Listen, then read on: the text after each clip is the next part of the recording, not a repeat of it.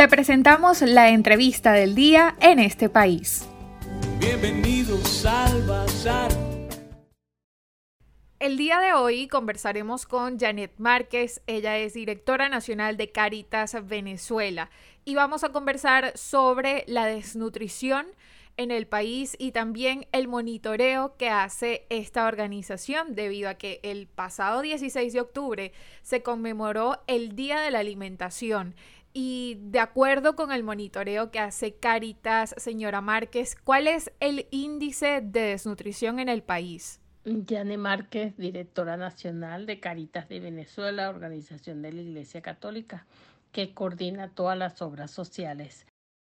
en relación a la pregunta que nos hacen, ¿qué nos dice el monitoreo que hace Caritas? ¿Cuál es el índice nutricional que tenemos? ¿Cómo son afectados los niños? Y además, ¿en qué edad los niños están más afectados? Podemos decir pues que Caritas tiene un sistema de monitoreo desde el 2016 que no quiere de ninguna manera eh, ser una encuesta nacional ni tender ninguna tendencia nacional. Lo que nos permite eh, ver y sacar una foto, este monitoreo que hacemos es saber cuál es la tendencia en las zonas más pobres. Es intencionalmente en las zonas pobres que nosotros hacemos este sistema de monitoreo para ver dentro de las zonas donde hay más niños con vulnerabilidad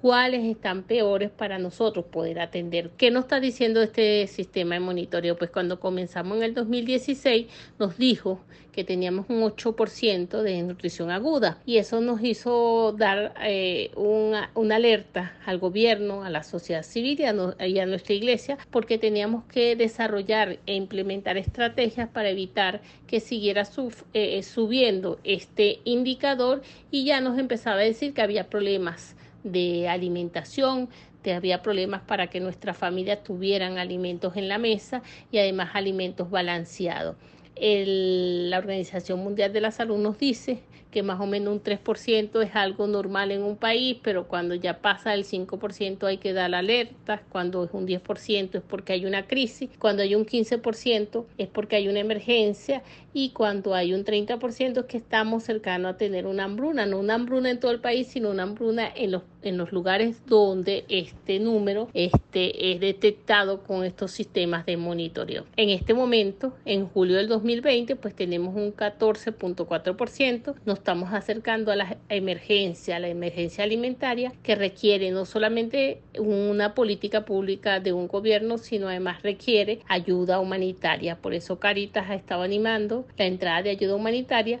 porque en este momento la situación de la crisis compleja que vivimos hace que necesitemos ayuda para poder eh, resolver esta problemática y para poder atender sobre todo a todos estos niños que ya están afectados. En este escenario, de acuerdo con el trabajo que hace la organización, ¿cuáles son las repercusiones de la desnutrición y cómo afecta en todo caso el desarrollo de los niños? Pues nosotros podemos ver que hay como tres formas de estar afectado.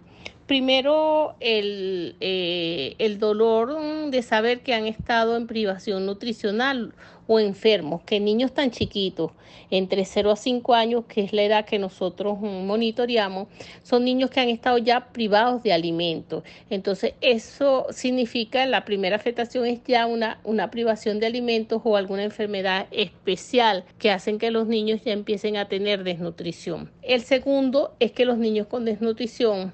tienen cinco veces mayor eh, eh, posibilidades de enfermarse, cinco veces mayor posibilidades de morir por alguna enfermedad o algún virus que pueda eh, obtener. ahorita con las lluvias, este, el dengue, cualquier gripe, cualquier enfermedad que pueda pasar por nuestras mm, comunidades, pues estos niños están en riesgo de morir. Y el tercer lugar es, en el largo plazo, que supone pasar a su edad escolar con rezago en su capacidad cognitiva, en su estructura biológica y en su fortaleza afectiva. O sea, se menoscaba su potencial en el capital humano del país. Y en el caso de las niñas sabemos que al concebir hijos ya vienen con desnutrición. O sea, sabemos que estos niños ya van a presentar problemas, mm, como dijimos, animándose a enfermarse con mayor posibilidades. Y luego también el, el rezago escolar y todo lo que significa a los niños en su primera edad de no poder fortalecerse ni capacitarse para poder luego incorporarse a la sociedad. En este momento el 59% de los niños que que el 49%, perdón, de los casos de desnutrición se concentran en niños menores de dos años y eso es grave.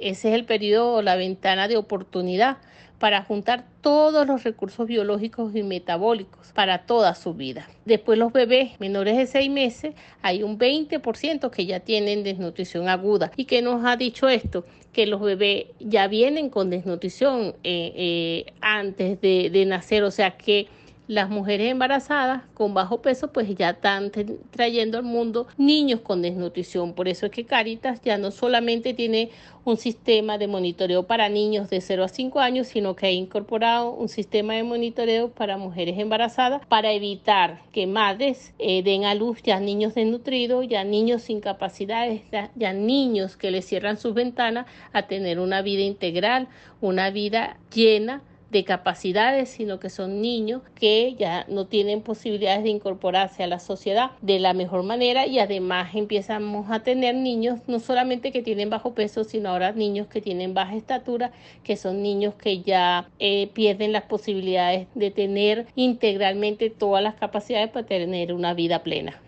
Y le recordamos a nuestra audiencia de en este país que el día de hoy estamos conversando con Janet Márquez, directora nacional de Caritas Venezuela. Según lo que registra Caritas actualmente, señora Márquez, ¿cómo se alimenta el venezolano? ¿En cuántos alimentos se está basando su dieta diaria? Cuando hacemos el, el, monitoreo, el sistema de monitoreo, también usamos algunas encuestas que nos permite ver también qué está haciendo la gente y una de las encuestas que, que pasamos a todos los niños que, que pasan por el sistema de monitoreo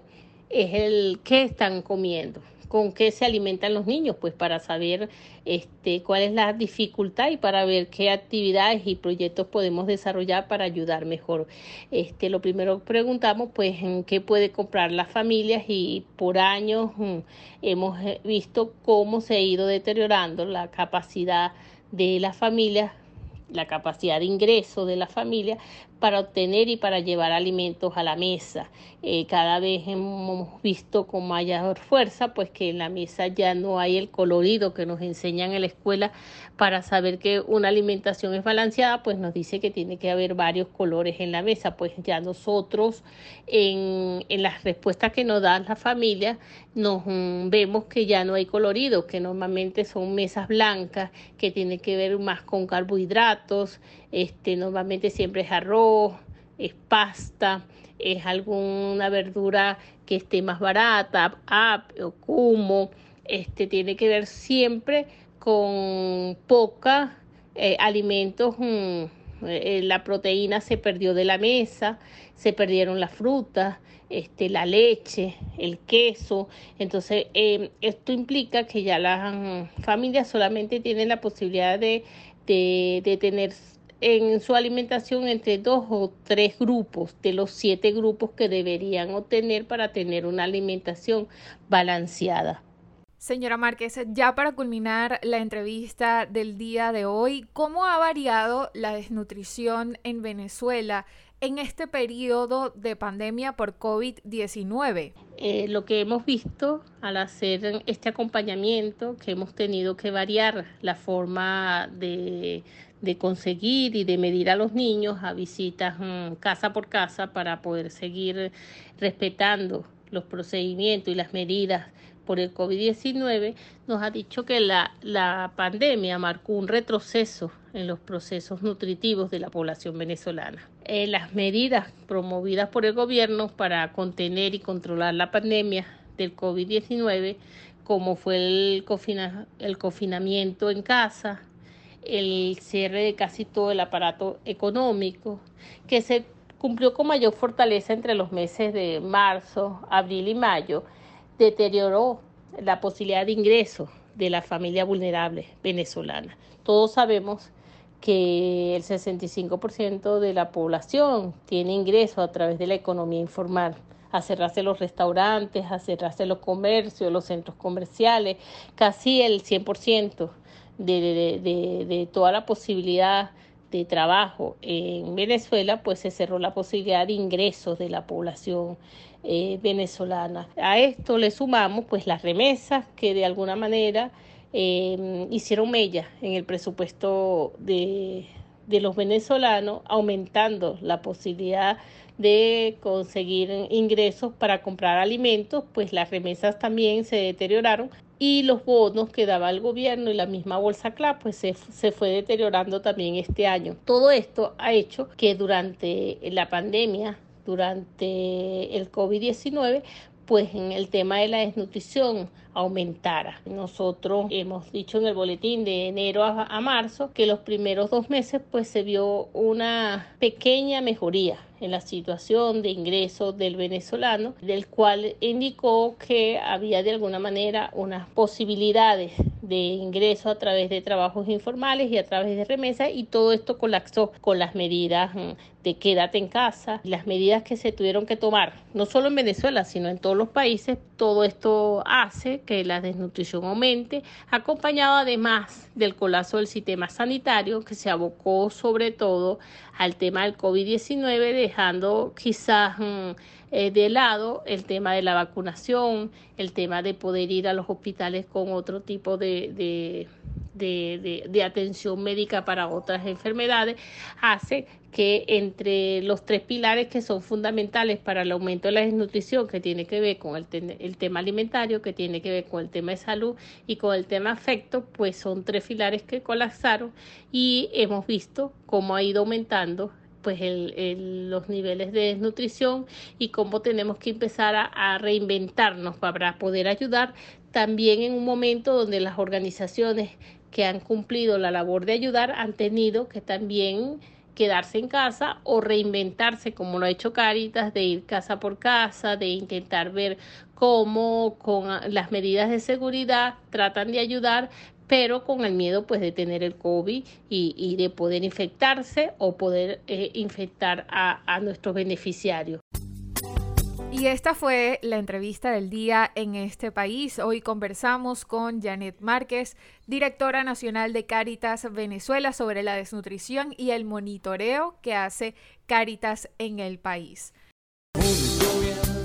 Para conocer más del programa en este país, visita nuestras cuentas en redes sociales, en Twitter e Instagram como arroba en este país radio, en Facebook en este país programa radiofónico y en la página web en este país.info.